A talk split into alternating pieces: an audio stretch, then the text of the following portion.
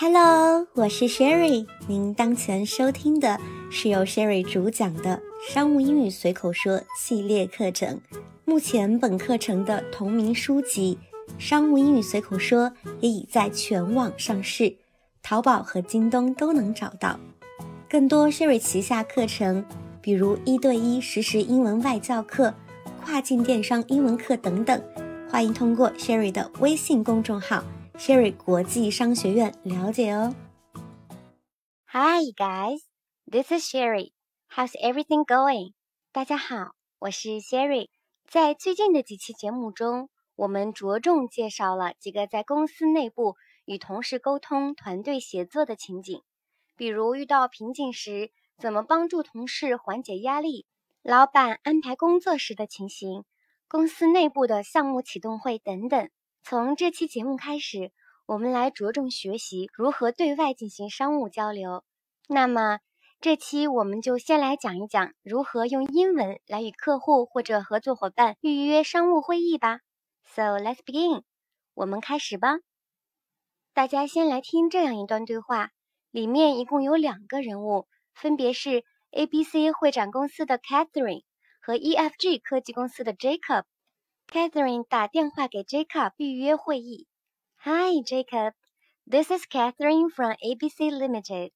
Is this a convenient time for you to have a quick talk? Hi, Catherine. Actually, I am rushing off to a meeting, but I have a few minutes. That's great. I will not take up too much of your time right now. I'm just phoning to say whether we could arrange a meeting next week to discuss the event details. When were you thinking? Whenever is convenient for you next week.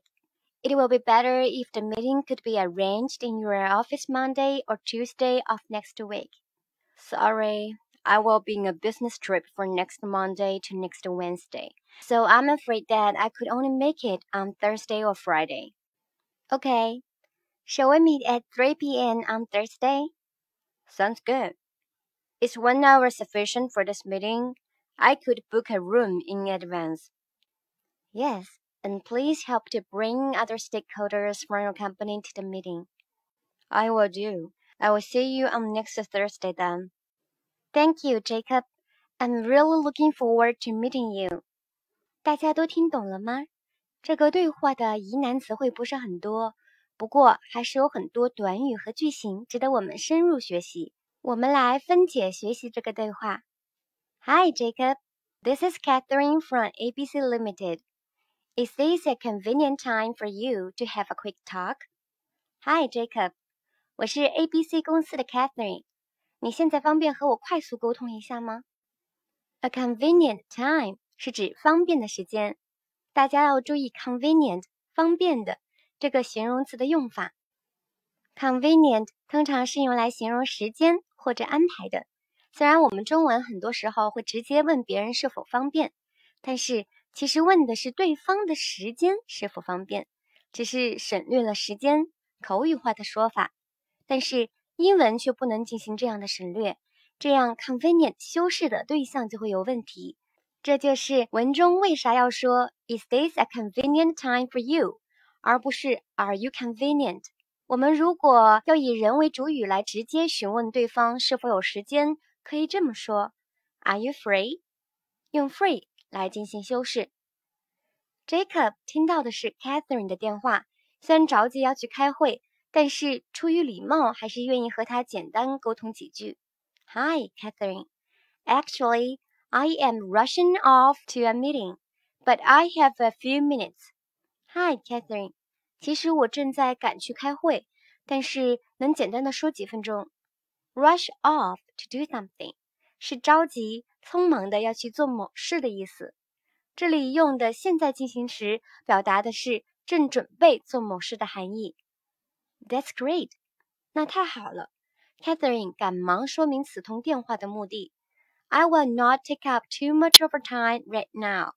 我现在不会占用你太多时间。I am just phoning to say whether we could arrange a meeting next week to discuss the event details。我只是打电话问问，是否我们下周能安排一场会议来讨论活动细节。Take up too much of your time 是说不会占用你太多的时间。其中，take up 是一个非常实用的短语，表示占用时间或地方等。Jacob 一听，原来是这事儿，就接着问：When were you thinking？你想的是什么时间安排这次会议呢？这个句子其实省略了 think 后面的内容，完整的表达应该是 When were you thinking to have this meeting？这里用的过去时，强调的是 Jacob 问 Catherine 电话之前是否对会议时间有什么想法。Catherine 这样回答：Whenever is convenient for you next week. It will be better if the meeting could be arranged in your office Monday or Tuesday of next week. 下周你方便的时间都可以。 最好是下周一或者周二安排到贵司。Whenever 是任何时候的意思。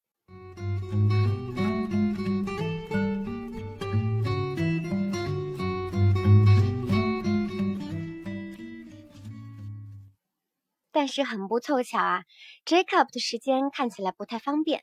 Sorry, I will be in a business trip from next Monday to next Wednesday. So I'm afraid that I could only make it on Thursday or Friday。很抱歉，我下周一到周三都在出差，所以恐怕我只有下周四或者周五有空。In a business trip 指的是出差，make it 在这里是赶上、达到的意思，也非常的地道和实用。OK，shall we meet at 3 p.m. on Thursday？好吧，那我们可以周四下午三点见吗 ？Catherine 无奈地问，Jacob 接着回答：“Sounds good，听起来不错。Is one hour sufficient for this meeting? I could book a room in advance。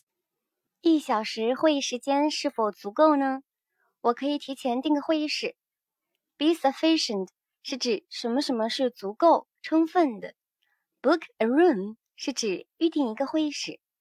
Yes，是的。” And please help to bring other stakeholders from your company to the meeting。同时，也请帮忙把贵司的其他干系人都一同叫上开会。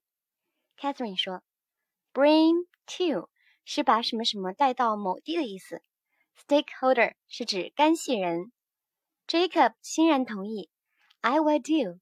I will see you on next Thursday then。”我会的。那么下周四见。Then 是指那么。可以放在句尾，也可以放在句首。最后，Catherine 也很礼貌的回复：“Thank you, Jacob. I am really looking forward to meeting you.” 谢谢你，Jacob。我非常期待与你相见。大家都学会了吧？是不是一梳理就变得容易很多了呢？小伙伴们加油！再来给大家从头朗读一遍对话吧。Hi, Jacob. This is Catherine from ABC Limited. Is this a convenient time for you to have a quick talk? Hi, Catherine. Actually, I am rushing off to a meeting, but I have a few minutes. That's great. I will not take up too much of your time right now. I'm just phoning to say whether we could arrange a meeting next week to discuss the event details. When were you thinking? Whenever is convenient for you next week. It will be better if the meeting could be arranged in your office Monday and Tuesday of next week. Sorry, I will be in a business trip from next Monday to next Wednesday, so I'm afraid that I could only make it on Thursday or Friday. Okay, shall we meet at 3 p.m. on Thursday? Sounds good. Is one hour sufficient for this meeting? I could book a room in advance. Yes, and please help to bring other stakeholders from your company to the meeting. I will do. I will see you on next Thursday then. Thank you, Jacob. I'm really looking forward to meeting you. 感谢您收听《商务英语随口说》系列课程。大家若有任何疑问，欢迎添加 Sherry 的个人微信，号码是 S H E R R Y Z H O N G X I A N two。大家要注意，后面的 two 是阿拉伯数字的二哦。同时记得备注“商务英语随口说”哦。这个号码在文稿和评论区都能找到，会邀请大家进入专属的商务英语交流群，同一起学习本课程的小伙伴交流，相互鼓励，共同进步。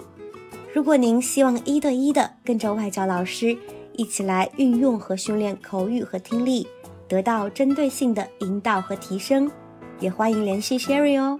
拜拜。